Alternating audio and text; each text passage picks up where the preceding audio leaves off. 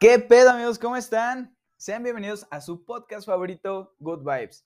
Les habla su servilleta Sebastián Lair. Espero que se le están pasando excelente, delicioso. En donde quiera que estén, si me estás escuchando en el carro, en la casa o en el baño, ya te puedes relajar, que este espacio es para eso. Y como siempre, para tirar buenas vibras. El día de hoy les quiero compartir un cachito de mi experiencia por las playas caribeñas de México. Me refiero a Tulum. Y es que Tulum por un momento de mi vida se convirtió en mi hogar. Tuve la oportunidad de visitarlo y no solamente para turistear, sino también para vivir ahí, para residir ahí. Fue un lugar que me encantó. Aprendí bastante, conocí bastante eh, sobre la cultura mexicana, bueno, sobre la cultura maya más bien. También sobre la cultura mexicana me di cuenta de muchas diferencias, o sí, muchas diferencias culturales que tenemos los mexicanos con otros países, con otras nacionalidades. Para mí fue una experiencia súper enriquecedora. Ojalá pueda seguir aprendiendo y regresar algún día a Tulum. Solamente estuve un par de meses allá porque realmente Tulum me encantó. Es un lugar súper exquisito, súper delicioso para visitar. Si algún día tienen la oportunidad de conocerlo, háganlo. De verdad, no se van a arrepentir amigos. Y pues bueno, relájate, conéctate y llénate de buenas vibras que vamos a comenzar. Tulum se ubica en el perrísimo estado de Quintana Roo. Yo creo que todo Quintana Roo está bien chido, todo Quintana Roo está de lujo, desde Cancún, Playa del Carmen, todas las zonas que tiene, todos los pueblitos que tiene, a mí me encantan. Y pues está ubicado en el precioso país de México, tenía que ser eh, está ubicado al sur de la Riviera Maya, a relativamente nada de la zona arqueológica de Cobá, de la reserva de Ciancán y Playa del Carmen. Yo, por ejemplo, tomaba una camioneta a la que por esos lados se les llaman van, son una camionetita blanca a la que pues te subes, te cobra 50 pesos y te transporta desde el centro de Tulum hasta el bulevar principal de, la, de Playa del Carmen. Están súper cómodas, eh, de verdad viajas muy a gusto, traen aire acondicionado o clima como, como lo conozcan. Bueno, yo por ejemplo, de verdad quería que durara más tiempo el viaje porque llegas muy rápido, llegas 35, 40 minutos hasta Playa del Carmen. No te da tiempo de dormirte, pero yo sí quería dormirme en el trayecto porque ese clima tan frío, después de haber estado todo el rato en el calor, créanme que se agradece, créanme que se disfruta bastante. Como les comento, pues yo llegué a vivir ahí, llegué como residente, no llegaba solamente como turista. Si les soy sincero, Tulum me dejó súper sorprendido al principio, pues aunque desde semanas atrás había buscado información acerca del pueblito de Tulum, realmente no sabía nada. Estuve pregunta y pregunté a personas, amigos, conocidos que ya lo habían visitado, que ya lo conocían que cuál había sido su experiencia. Y en realidad me dejaban con la misma duda. Así como había personas que me comentaban maravillas de Tulum, otras me platicaban que su experiencia había sido horrible, que había sido terrible. Entonces yo iba con como muy en blanco, eh, sin saber qué esperar. Ojo, les repito, no conocía a Tulum, jamás había estado en Tulum. Sin embargo, pues yo iba como con expectativas o muy altas o muy bajas. Sin embargo, desde el primer instante en el que me bajé del avión en Cancún, la vibra se sintió muy, muy emocionante. El sabor a salitre en el aire, como les comento, la vibra caribeña era algo bastante chido. Yo estaba muy, muy a gusto. Un pequeño anécdota me chamaquearon en el aeropuerto, me cobraron un taxi de 300 pesos solo por llevarme del aeropuerto a la ADO del centro de Cancún. Y pues yo no sabía que en el aeropuerto había una ADO. Entonces, pues bueno, me sirvió de experiencia. Eh, amigos, si algún día quieren llegar a Tulum o a Playa del Carmen desde, desde el aeropuerto de Cancún, pregunten por la ADO del aeropuerto. Les sale muchísimo más barato. O sea, si toman un autobús en la ADO del aeropuerto de Cancún, les va a cobrar 300 pesos hasta Tulum. a mí me cobraron 300 pesos por llevarme de la ADO del aeropuerto o por llevarme del aeropuerto a la ADO del centro. Y me cobraron otros 300 pesos por el autobús, o sea que me salió el viaje al doble. Pero bueno, pregunten por la ADO, amigos, del aeropuerto, obviamente, y les sale muchísimo más barato. Bien, pues una vez que llegué a Tulum, fui a, ver mi nueva casa, a ver dónde iba a vivir. La verdad es que estaba de lujo. Eh, no, me imaginé que fuera así.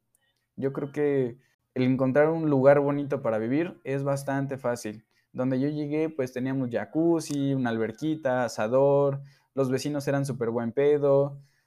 Eh, por todos lados se podía respirar una buena vibra y pues, ¿qué les digo? Tulum fue muchísimo más de lo que imaginaba.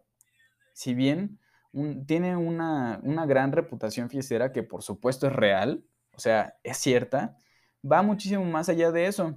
A pesar de poder encontrar fiesta el día de la semana que tú quieras, a la hora que tú quieras, el pueblo y los cenotes se prestan bastante a un ambiente de paz, de reflexión, de tranquilidad y pues yo creo que Tulum se adapta muy cañón a lo que estés buscando.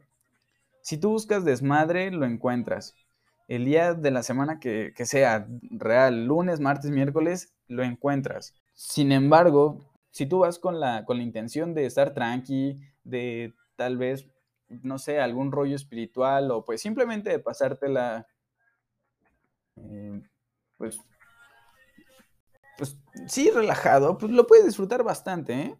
Sobre todo por la cultura que tienen sus playas, las ruinas mayas y toda la vibra eh, relajada que tiene. Ah, pues también entran los cenotes. Los cenotes son un lugar bastante recomendable si tú vas con un rollo espiritual porque realmente te puedes conectarla con la naturaleza muy, muy fácil. Eso me, agradó bastante, que como destino turístico tiene esa, esa versatilidad. Por ejemplo, si quieres ir a conectarte con la naturaleza, pues puedes ir a Casa Tortuga, Casa Tortuga son cuatro cenotes que están dentro de un complejo turístico pequeñito, el cual está cuidado por, por las personas que, que residen ahí en Tulum.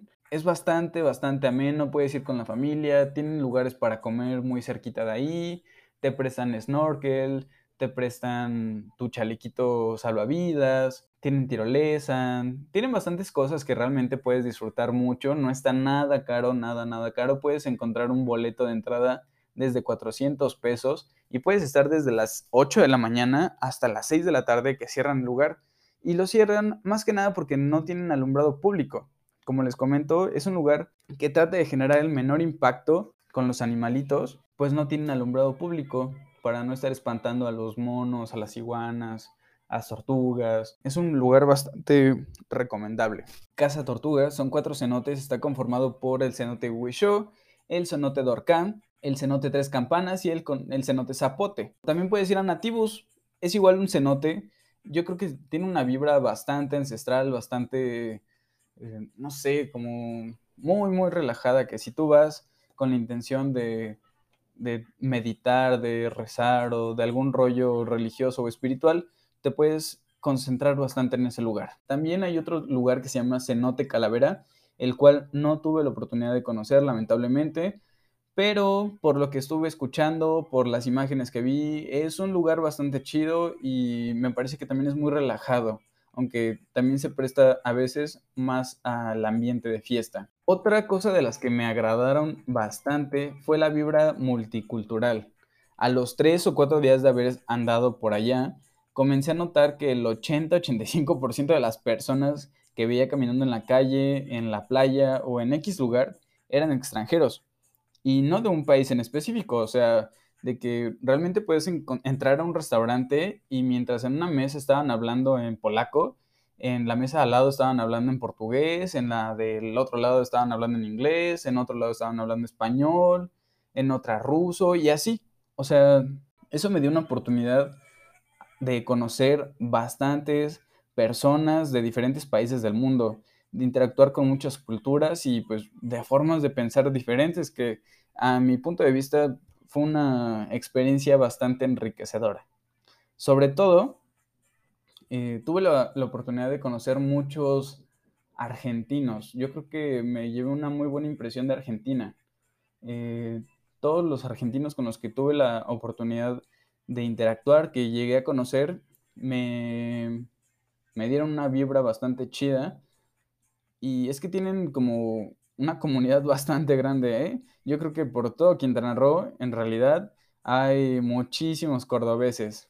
Me llevé un gran sabor de boca, pues Tulum me dio muy buenos amigos argentinos y, de verdad espero eh, algún día poder estar visitando Córdoba, Córdoba, Argentina.